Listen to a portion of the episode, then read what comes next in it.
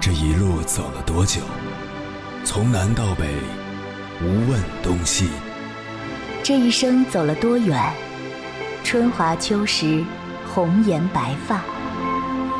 也曾鼓起勇气，奔向不曾到达的地平线。也曾迷失方向，受困于爱恨情仇的漩涡。当夜幕降临，一切归于沉寂。有人正迎着月光，踏遍千山万水，为你而来。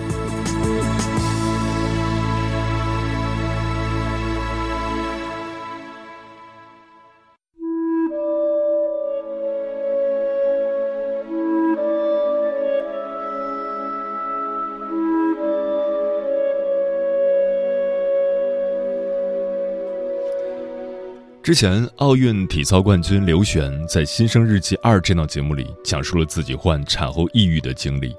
他说：“不想跟任何人说话，任何人说的话跟我都是相反的，没有人关心我，没有人理我。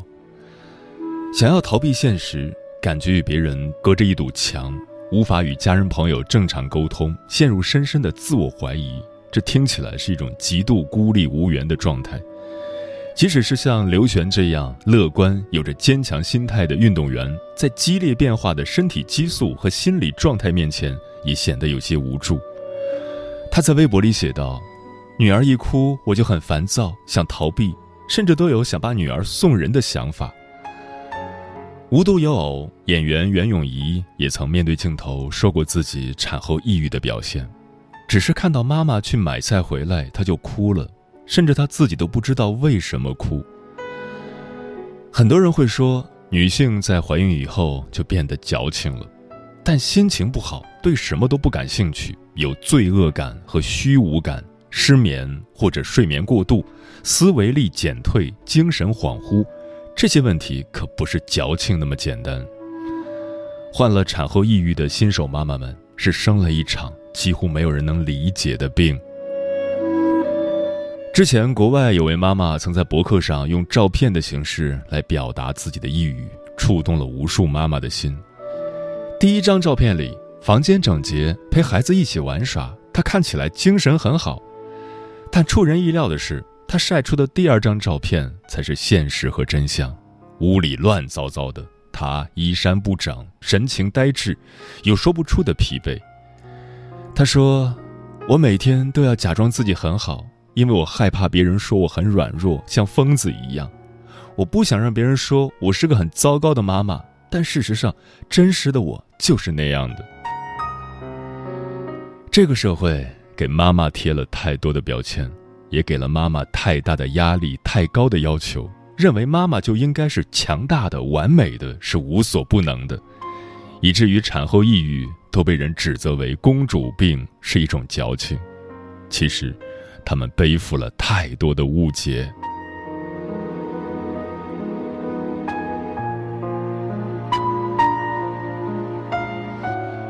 凌晨时分，思念跨越千山万水，你的爱和梦想都可以在我这里安放。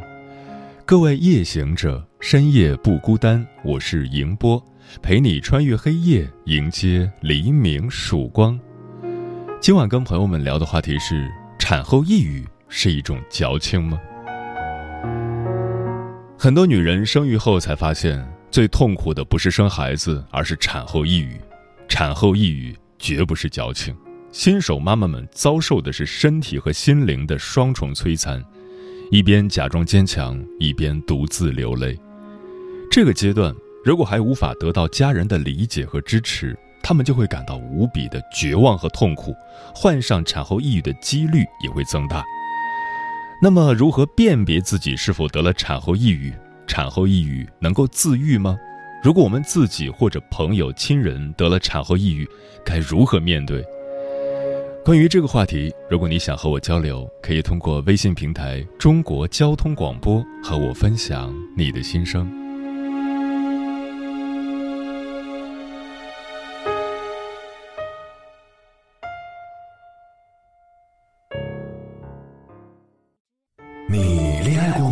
结婚算了？俺都有孙子了。呃，一直都单身啊。爱过，你有梦想吗？我希望多拉点生意，给孩子攒点钱。年轻的时候想当个舞蹈家。当然有啊，不过 我只想给自己打工。我一直想开个花店。你走过千山万水吗？跑了二十多年车，哪儿没去过呀？我也是个旅游达人，山山水水都看过。还没走过，不过呢，我想以后是不是能够环游世界？追星算吗？从一个城市跑到另一个城市。那你呢？我。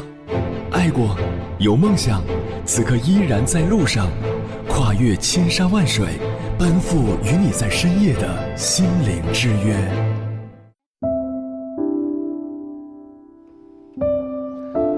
二更视频曾经采访过几位产后抑郁的亲历者，他们每个人都曾经陷入到抑郁中无法自拔，且都有不一样的痛苦。有的说，就好像我生了一场病。但是因为我没有咳出声，没有流鼻涕，家里就没有一个人知道我生病了。但我确实病得很厉害。听到他们在外面逗小孩，好像他们才是一个世界的人。有的说，看到自己的朋友在事业上都有很多的进步，回头看看自己，好像还停在原地，忽然觉得很迷茫，不知道自己未来的路在哪里。还有的说，最糟糕的时候躺在那里望着天花板。每天总是幻想有根绳子吊在那里，把头放上去。这些妈妈或恐惧，或焦虑，或迷茫，或痛苦，陷入悲观情绪的他们，就像是被放逐到了一个封闭的无人岛。他们的呐喊和哭声，除了自己谁也听不到。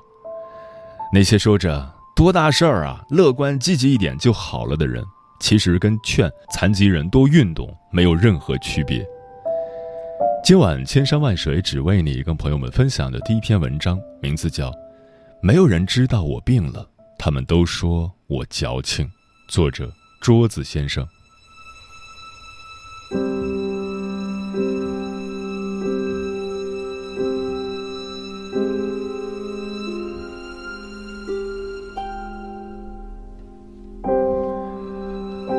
零二零年四月二十七日，长沙某小区。三十七岁的苏女士带着自己年仅五个月的女儿跳楼自杀，母女二人当场死亡。当天，苏女士的丈夫由于加班，凌晨四点才回到家。他怎么也想不到，一个小时之后，自己的妻子就带着宝宝从隔壁楼顶楼一跃而下。没留一句遗言，没有一句告别。小区天台边的护栏超过一米五高，很难想象。他当时一跃而下的时候，究竟有多么决绝？得知妻子死亡后，丈夫一下子崩溃了。他不停地在门口的走廊上踱来踱去，身上有些酒味。他一边哭泣，一边口中不停地自言自语。其实，妻子和丈夫的工作都不错，两人都是博士出身，妻子是海归博士，丈夫是科研人员。他们除了这个五个月大的宝宝，还有一个七岁的儿子，刚上小学，生活简单。可是，妻子为什么要自杀呢？他的家人说，在生完二胎之后，苏女士疑似出现了产后抑郁的征兆。产后抑郁又是产后抑郁，由于产后抑郁不被重视，最后导致妈妈自杀的悲剧，我们看的实在是太多太多了。二零一七年，湖南一个三十一岁的二胎妈妈带着一双不满三岁的儿女跳楼，三人全部罹难。二零一八年五月，江西萍乡一个二胎妈妈带着一双儿女跳河，后来妈妈被救起，而两个孩子溺亡。二零一九年三月，杭州一位二十八岁的妈妈跳楼自杀，而就在她自杀的前一秒，刚给孩子喂完奶。仅仅一个月后，福建漳州一位二十八岁的宝妈也带着自己的两个孩子溺亡。再加上这次的苏女士，产后抑郁正在成为杀死中国妈妈们的最大凶手。但是看着这些悲剧一次次发生，我们许多人对产后抑郁的理解仍然停留在“哭哭就好了”、冲动、对孩子不负责任这些表面上。在长沙女博士跳楼的新闻下面，评论区有很大一部分声音都在指责这位母亲：学历这么高，怎么还会做这种蠢事？那么多书都读到哪里去了？还生二胎？都海归博士了，还这样傻。在这些网友眼中，好像学历高、工作不错就不应该有产后抑郁，得了抑郁症就是矫情。可是，抑郁症真的不是矫情或者愚昧，不是读书多就不会得，它是一种病。得了抑郁症的人不是自己作，而是生病了。正常人的大脑和抑郁症患者的大脑是不同的。正常人情绪低落，雨过天晴之后，我们仍然能够心怀希望的继续生活。而抑郁症不是这样，他的世界里面一直在下雨，而且无法自愈。患了产后抑郁症的女性，生育对他们的打击很大。曾经那么骄傲自信的一个人，一下子陷入困境中，却怎么也爬不出来。他们常常会觉得自己没有价值，自我存在感很低。在脑海中会有轻生的念头。自杀的苏女士，三十七岁怀上二胎，而丈夫经常加班，凌晨才回来。她在自杀前经历了什么？面临什么样的困境？我们真的想象不到。我们没有经历过他们的人生，不要轻易去指责他们。对于他们来说，最残忍的事情就是我们高高在上的态度和站着说话不腰疼的语气。你所谓的矫情，所谓的不至于，真的只会让他们糟糕的情况雪上加霜。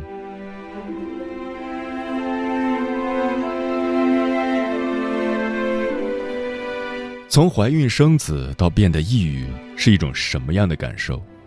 有人说，就像是掉入了一个黑洞里面，所有的人都在向前走，而你只能困在里面，爬不出来。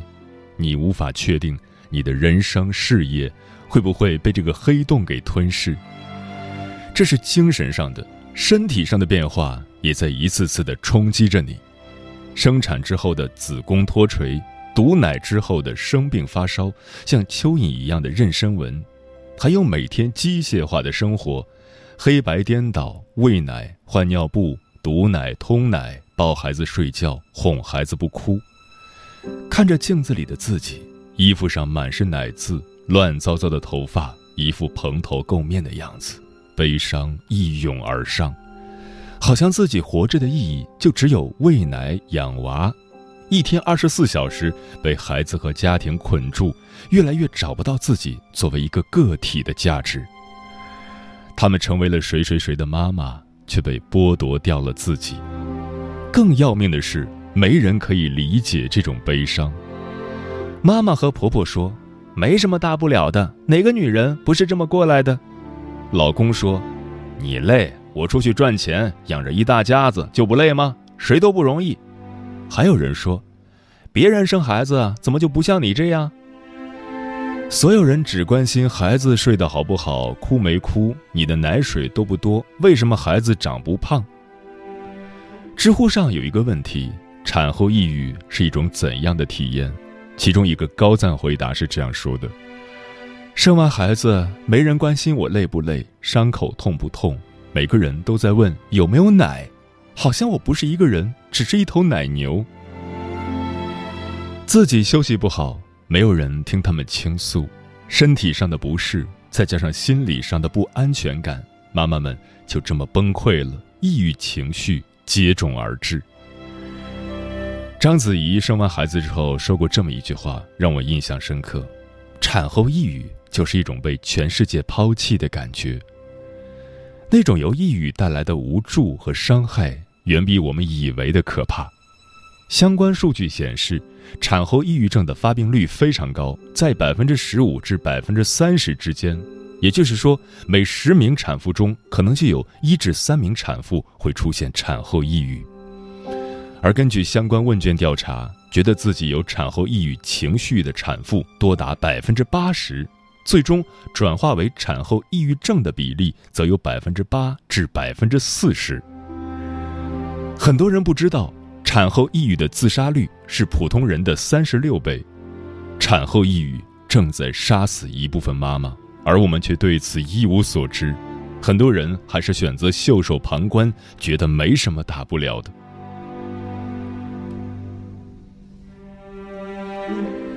对很多妈妈来说，能不能度过产后抑郁，关键取决于丈夫的态度。之前在一个论坛上，有一个男人分享了自己老婆怀孕后性情大变的帖子，评论区一下子就炸了。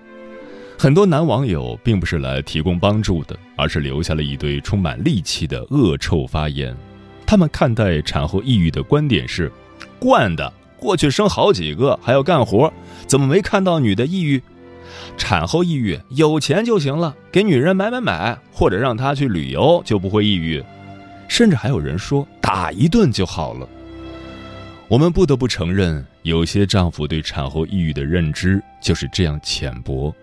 他们本该是妻子最可以依靠的人，是需要和妻子一起度过难关的人。做甩手掌柜也就算了，他们居然连倾听妻子的苦恼都觉得多余，觉得烦。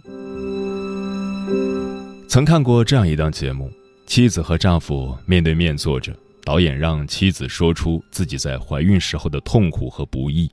节目里，有的妻子边说边哭，显然已经控制不了自己的情绪，但丈夫还是执拗地觉得，你就是太矫情了。他说：“什么产后抑郁啊，那都是网络杜撰出来的，女人就是小题大做。”直到妻子说出：“是不是我死了，你才会后悔没有好好照顾我？”产后抑郁很可怕，但是却比任何抑郁症都更好治愈。他们最需要的就是家人的理解、丈夫的支持和陪伴。很多时候，比起一句不痛不痒的安慰，丈夫只要能多做一点点，就可以缓解妻子很多压力。一个网友就曾说过：“现在最想听的不是丈夫说我爱你，别哭了，而是放着我来。”或许你不能读懂妈妈们的悲伤，但是你可以成为他们的铠甲，让他们知道他们绝不是在独自坚强。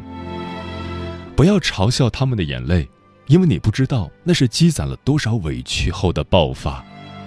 不要抱怨他们情绪太多，因为你根本不知道他们正在面临着什么。也不要觉得自己帮不上忙，只要你在他们艰难的时候多做一点。他们都会觉得无比欣慰。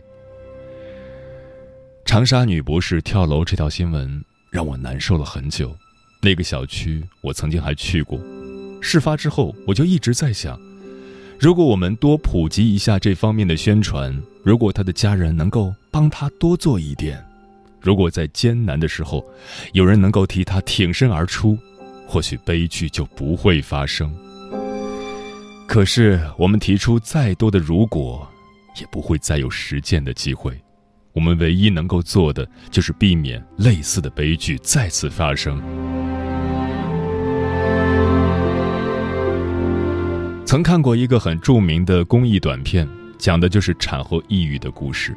我们能看到，原本色彩鲜艳的妈妈，因为独自照顾孩子，变得越来越灰暗。直到丈夫起身拥抱，接下了她手里的重担，她才又恢复了往日的色彩。妈妈不是超人，他们只是一个拥有着母亲身份的平凡人，在他们负重前行的时候，多多帮他们分担，多少陪伴他们。想要治愈他们，理解和安慰就是药方。愿这个世界能够对他们温柔以待。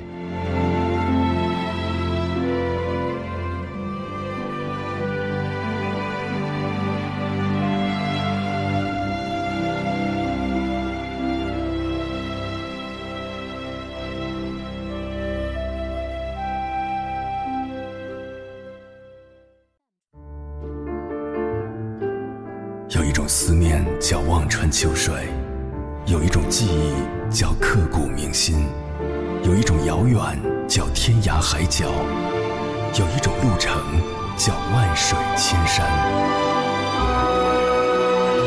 千山万水只为你，千山万水只为你，正在路上。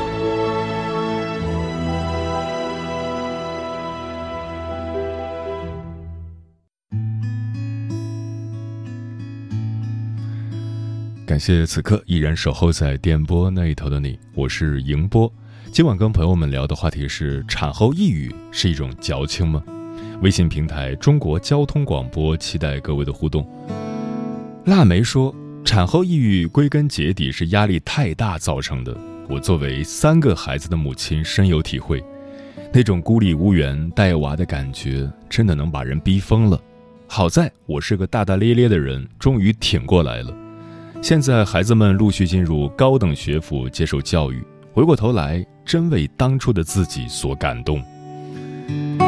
慕若清晨说：“产后抑郁真的不是你控制得了的，它会不知不觉在你的潜意识里产生一些想法，每天都不开心。别人说的任何一句话都可能摧毁你的意志。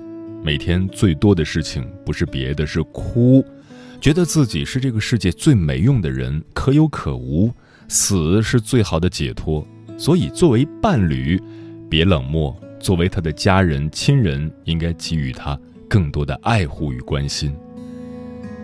风林说：“今晚这个话题让我想起了自己姐姐生孩子的时候，每晚都要下床抱着三个月大的孩子来来回回的走，哄孩子睡觉，一哄就是两三个小时。白天还要工作，真的很辛苦。有的人扛不住，就很容易抑郁。我只想说，每个妈妈都是超人，他们扛过了你无法想象的痛和苦。”作为他们的亲人，尤其是最亲密的爱人，希望能够承担起自己该承担的责任，能进行及时的相对的疏导，别一味的指责、疏远、漠不关心，因为这不是作，不是矫情。枫叶轻飘说，产后抑郁是现代很常见的一种心理疾病。很多女人在怀孕的时候没有得到自己家人的关心呵护，会影响自己的心情，带来一定的心理压力。孩子出生后真的很需要强大的内心。青儿说：“今晚的话题让我想起了我刚生下儿子那一年，真是难熬，晚上睡不好，白天虽然能稍微休息，却也不能如晚上睡好相比。”总感觉这个世界只剩下自己和孩子了，谁的话、谁做事，感觉都是针对我的。严重时我也自残过，就感觉自己哪儿哪儿都不对，不应该活在这个世界上。总之很痛苦。后来试着去做点别的事，听听音乐放松自己，看书或者听一些开心的段子，分散注意力，慢慢的改变自己，才走了出来。产后真的需要家人的陪伴，尤其是爱人。红姐说：“一个女人为了丈夫穿越两次生死线，到头来却经常因为带娃和做家务的事受到丈夫及其家人的苛责。当她在家里得不到丝毫的体谅和理解时，抑郁也就开始了。”嗯，知乎上有人问：“作为丈夫，应该怎么安慰产后抑郁的妻子？”其中有高赞回答说。我以前经历过妻子的产后抑郁，那一段灰暗的日子实在是太刻骨铭心。请你带老婆去看医生，看医生，看医生，最后就是无条件支持她，无条件支持她，无条件支持她。重要的事情说三遍。其实女人想要的并不多，就是男人的理解和接纳，这是一种力量，也是一份安全感。乏力地躺于地上，合上双眼，用皮肤感应路上。这里有过你，未及步离场，被你的气味筑起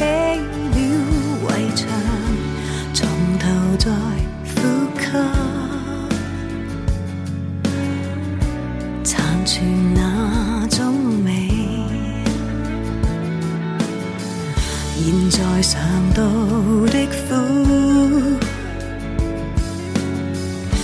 从前是最动人甜味，旧事物充斥空气内，一呼一吸都有害，床边有你，厅有你。进出于脑海，寂寞充斥空气内，亦不吸入来，宁愿闭气吸进你，会沾湿眼袋。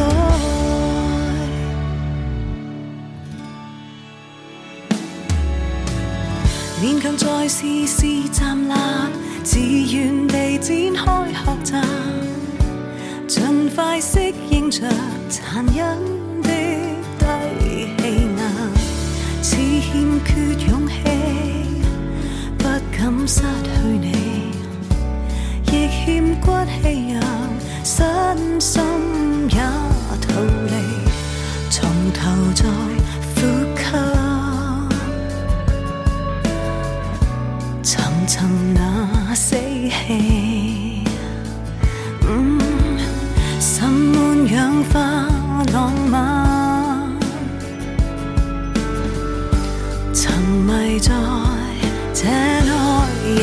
人尋味，舊事物充斥空氣內，一呼一吸都有害。床邊有你，廳有你，進出於腦海，寂寞充斥空氣內，抑鬱吸入來，寧願閉氣，吸進你，